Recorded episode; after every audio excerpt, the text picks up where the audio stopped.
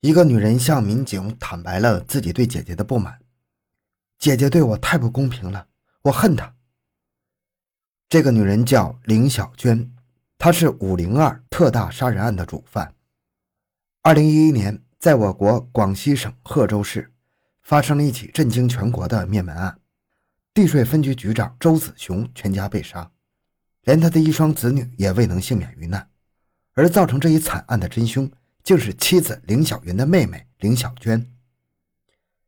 最后，经过警方分析，林小娟残忍杀害姐姐一家的理由，竟然只是为了继承姐姐的财产。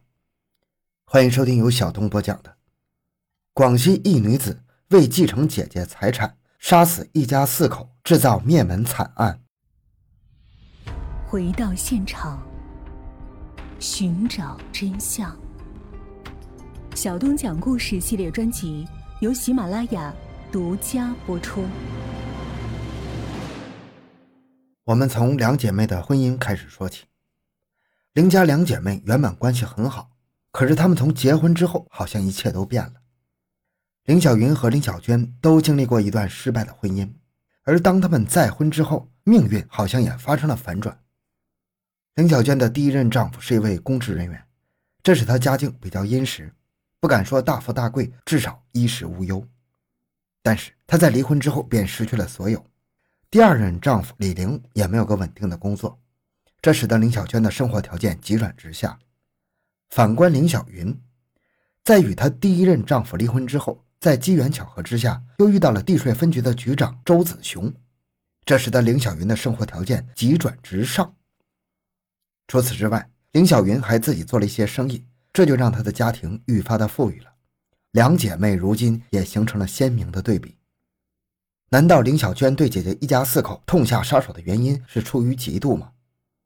其实不是的，当初林小娟看着姐姐发达了，以为她会照顾一下自己，但她没想到的是，林小云不仅没有关照她，甚至还对她恶语相向，并且林小娟眼看家里要揭不开锅了，便去恳求林小云，想让丈夫李玲去她的手下工作。好歹可以养家糊口，而林小云也并没推辞，很快便答应了，并承诺会支付李玲两千元的工资。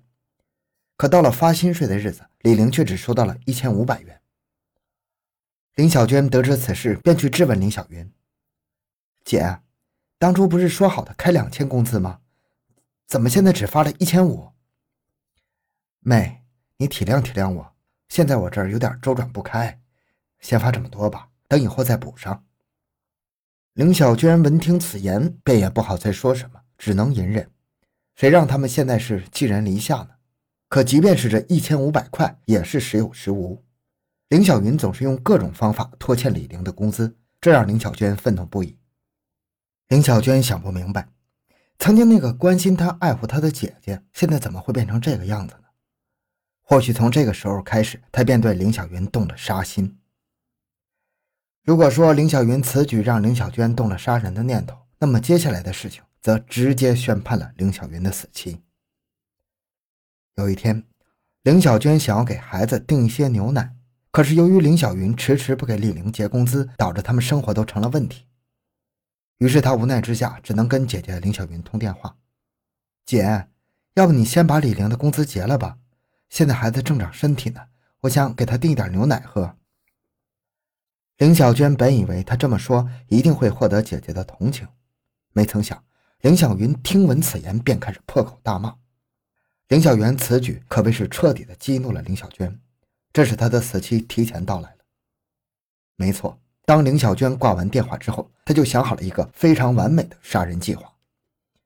随后，她马上联系了自己的外甥苏可章和外甥女苏杰，他们并非是林小云的一双儿女。其实，在林小云和林小娟上面还有一个姐姐，只不过她很早就去世了，只留下了这一个儿子和一个女儿。对两兄妹来说，平时也只有小姨对他们不错。至于林小云这个二姨，则对他们非常的尖酸刻薄，可以说两个人对她早有怨气。而这件事，林小娟自然知道的比谁都清楚，因此她如果想要找帮手，那毫无疑问一定是这两兄妹。林小娟刚开始告诉他们这个计划时，两兄妹还是犹豫不决，但林小娟马上给他们抛下一个重磅炸弹。事成之后，我给你们每个人十万。有钱能使鬼推磨，这下两边人一拍即合，而外甥女苏杰则请了她的男朋友刘胜明来帮忙。这种杀人的勾当，她是做不了的，需要一个男人来做。一切准备就绪之后，他们现在还面临一个新的问题：小姨，那我们怎么才能进去呢？二姨家好几道门呢。然而此时，林小娟早就考虑到了，她微微一笑。前一段时间，你们姥姥去她家里住过，但是她住的不习惯，就来这里了。当时钥匙也没来得及还回去，我就趁机复制了一份。可以啊，小姨，神机妙算呐，连这一步都想到了。待一切准备就绪，众人便在当晚一起前往了凌小云家中，而林小娟则示意苏可章和刘胜明去杀了林小云夫妇，而他自己则去搜刮钱财。随后，他发现林小云的家中有大量的现金，一时之间怒不可遏。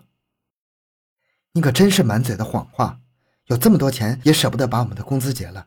既然你无情，那就别怪我无义。等我把你们都杀了，你的财产就都是我的了。于是，林小娟便在二人得手之后，再次示意将林小云的一双子女，也就是自己的外甥和外甥女儿，也残忍地杀害了。到如今。这个家中只剩下周子雄的母亲和保姆还活着了，不知怎么的，或许是复制的钥匙出了问题，或许是原版的钥匙不全，周子雄的房间怎么都打不开，只能作罢。而林小娟继承财产的计划也彻底落空了。事后，他们迅速将案发现场收拾干净，销毁了所有证据，现场没有留下任何蛛丝马迹。而在这个时候，周子雄的母亲还不知道，他们的家已经成为了一个人间炼狱。第二天一大早，周母起了个大早，因为今天孙女要结婚，他们一家是要去参加婚礼的。可是这个时候都已经到了出发的时间了，为什么家里还是静悄悄的？子雄，你在吗？咱们该出发了，不然一会儿来不及了。可是屋里仍然没有任何回应。于是周母用钥匙打开了房门，接下来的一幕让周母差点直接昏倒。周子雄和凌小云满脸躺在床上，头上有着不同程度的凹陷，面部模糊，整张床都被鲜血染红了。保姆看见这一幕，马上拨打了报警电话。当警察赶到现场之后，马上进行了调查取证。警方根据死者身上留下的伤痕判断，凶手用来作案的凶器是锤子。随后，他们在另外两个房间里发现了两个孩子的尸体，而他们的死状与凌小云夫妇别无二致。此案一经报道，瞬间引起了轰动。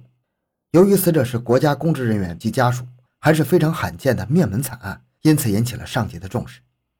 警方成立专案小组来侦破此案。可是林小云等人将现场处理的滴水不漏，他们一时之间也无法锁定犯罪嫌疑人。于是，贺州市警方只能先从几名被害人的社会关系开始查起。警方经过调查后发现。凌小云夫妇的社会关系非常简单，也没有与人结仇，也没有与任何人产生利益纠纷，两人都没什么仇家。至于他们的一双儿女，还都是十几岁的学生，而且品学兼优，这就更不可能了。没有人会因为两个孩子把一家人全都杀掉的。那不是仇杀，会不会是情杀呢？随后，警方也调查了凌小云的前夫，但他们发现对方在案发当天有着完美的不在场证明。更何况，他们也没有任何的作案动机。虽然他与林小云离过婚，可是两人之间的矛盾没有要达到杀人的地步。要说因为曾经的一些夫妻矛盾就将其灭门，这未免有点说不过去。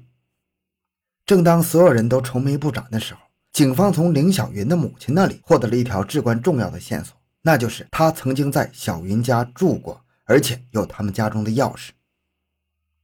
但是很明显。这么年迈的老人是不可能犯下如此惨绝人寰的案件的，他怎么可能杀了自己的女儿、女婿，外加外孙子、外孙女呢？于是，警方把目光转移到了林小娟身上。警方在对林小娟进入深入调查后，发现她曾经与外甥苏可章、外甥女儿苏杰以及其男友刘胜明来往密切。按理来说，林小云与两个后辈经常联系，没什么可疑的地方，但可疑就可疑在。她为何和苏杰的男友来往也如此密切呢？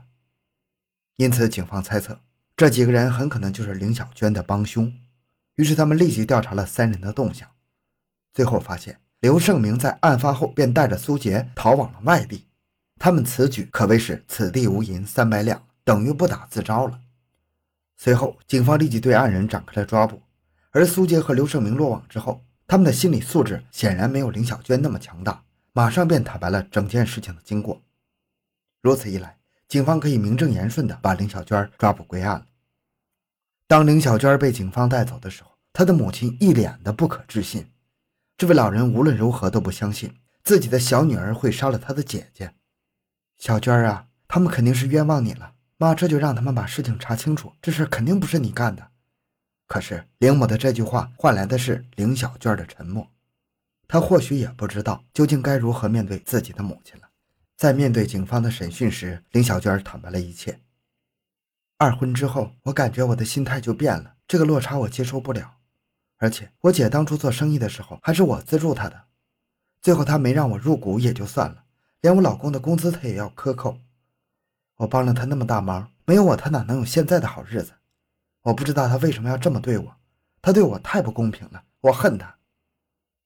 最后，法院依法审理了此次案件，林小娟等人犯下故意杀人罪，证据确凿，情节严重，判处死刑。至此，这起轰动全国的“五零二”特大杀人案告一段落。